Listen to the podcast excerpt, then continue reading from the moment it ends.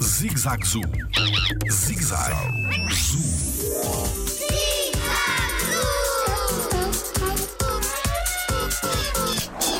Grifo não tem penas na cabeça?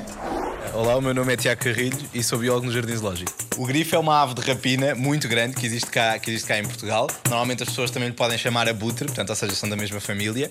Eh, E é muito curioso porque normalmente as- aves têm todas penas na cabeça e o grifo de facto não tem.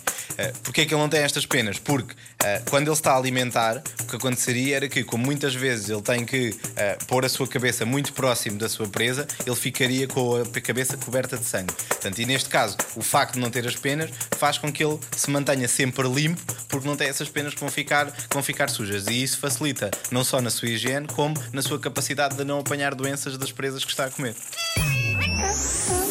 Jardim Zoológico. Pela proteção da vida animal.